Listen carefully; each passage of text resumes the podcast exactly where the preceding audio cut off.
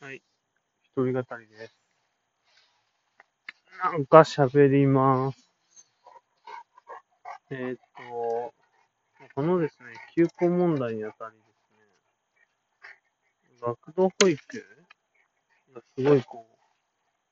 う、話題になってるっていう話なんですけれども、それについて少し話そうかなと思います。はい、いきます。僕自身、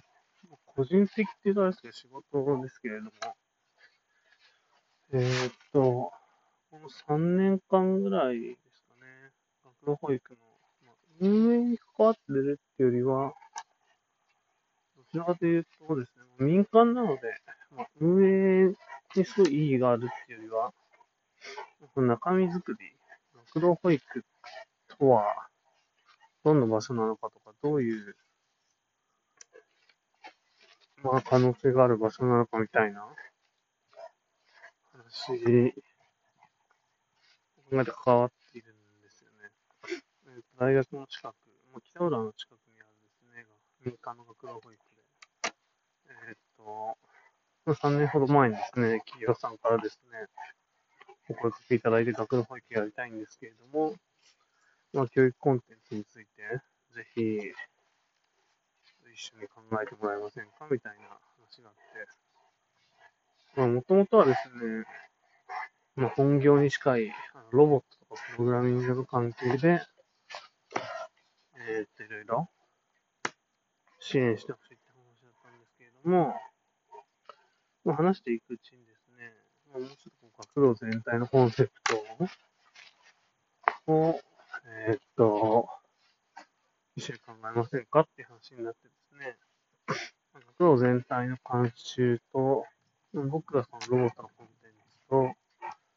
あとですね、まあ、スタッフの研修、スタッフ向けの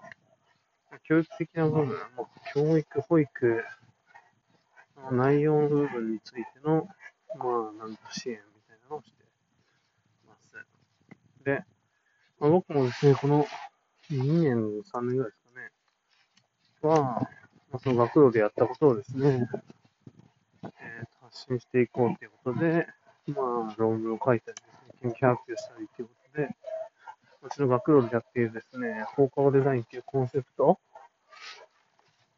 を、まあ、発信、より実践レベルで関わって発信していくっていうことをやってます。まあ、放課後デザインっていうのはですね、放課後をこう自らこの人をデザインしようっていうことで、もう学童保育た時に子供たちが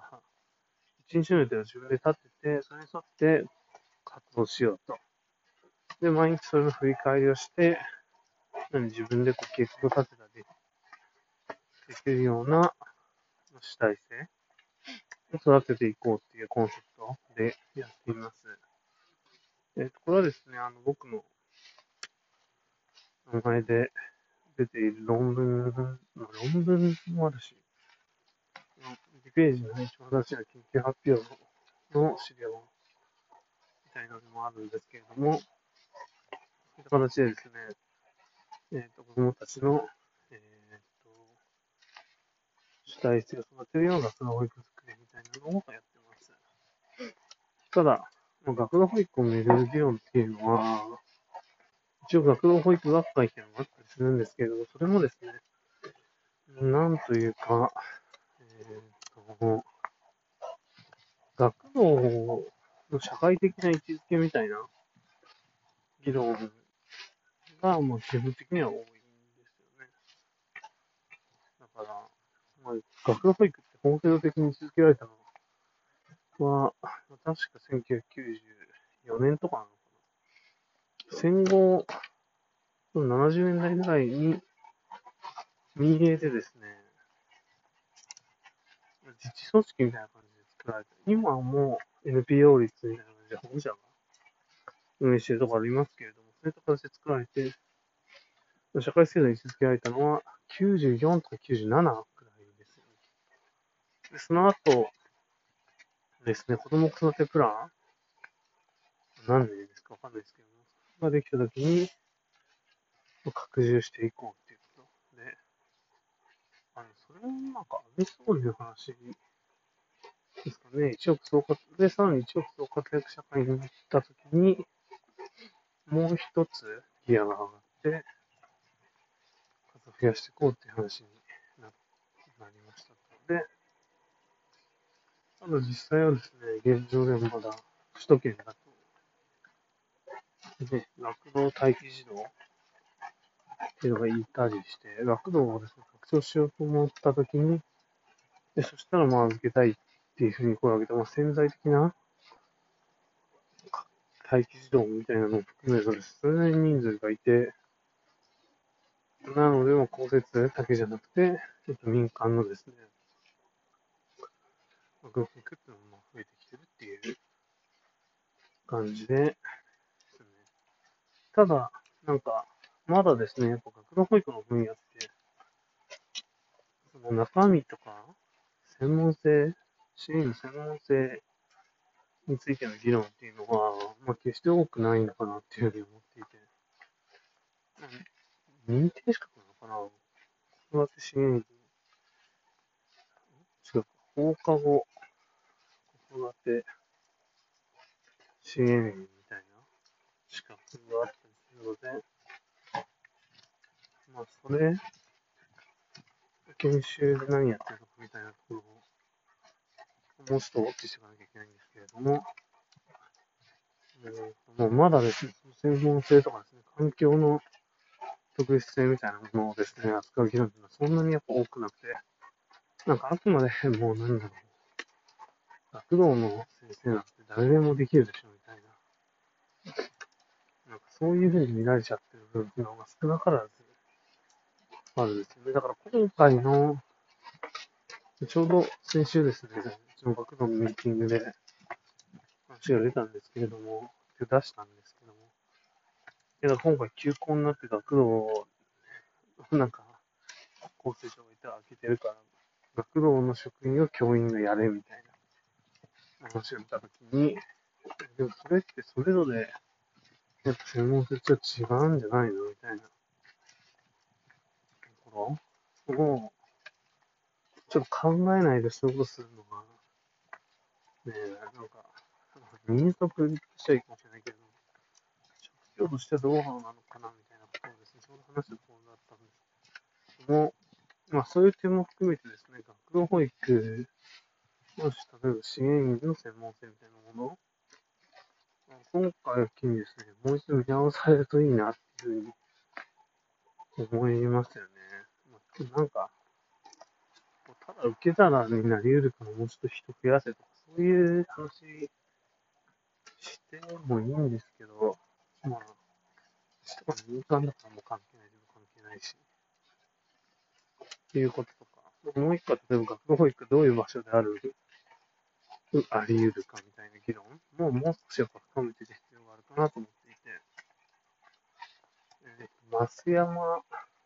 山仁かなもう体感されたとこだけど、早稲田大学のですね、文文学科の生がですね、いわゆる、学部研究の、まあ、第一人者とも言えるような、まあ、子供向けにの文脈で学童の研究をされている方なんですけど、言っているのは、学童保育っていうのは子供たちの学習の場であり、生活の場でありですね、もう一つ、文化創造の場ですよっていうことを言っているんですよね。うん遊び、文化を育てる場所。それはですね、なんでかっていうのをちょっといろいろあると思うんですけど、異年齢コミュニティみたいなものっていうのが、この、昨今減ってきている中で、まあ、多様な子供たちが関わって何かしていく場所。で、それはですね、大人の統制によって方向づけられることじゃなくて、それこそ私たち目指しいんじゃないですけども、子供たちが主体的に自分たちで指導してですね、こう何か作っていけるような、ポテンシャルがですね、まだ雑学で残されてるんじゃないのかっていう話なのかなっていうふうに思っています。僕自身も、なんか、こう無理だな、みたいな。難しい。で、家庭教育もやっぱりかなりこう、いろいろあって難しいなっていう中で、その間の、学童保育ってまだ、なんだろう、僕の実現、僕たちの実現したい教育ができる空間というか、フィールドとして残っているんじゃないのかな、みたいなことを思って、えー、っと、まあ、いや、学童作りたいなって言ってたところでちょうど、そういう話もあって、今やってるわけなんですけれども。なのでね、まあ、さっきの職員の専門性と一緒に、学童保育の環境とか、まあ、枠組みみたいな、言葉、目的っていうのはちょっともう一回見直されていくいい機会なのかなっていうふうに思いますね。僕もやっぱり、一応、学童保育に関心があって、いろいろ勉強している研究的に勉強しているとしてはそう思いますよっていう話です。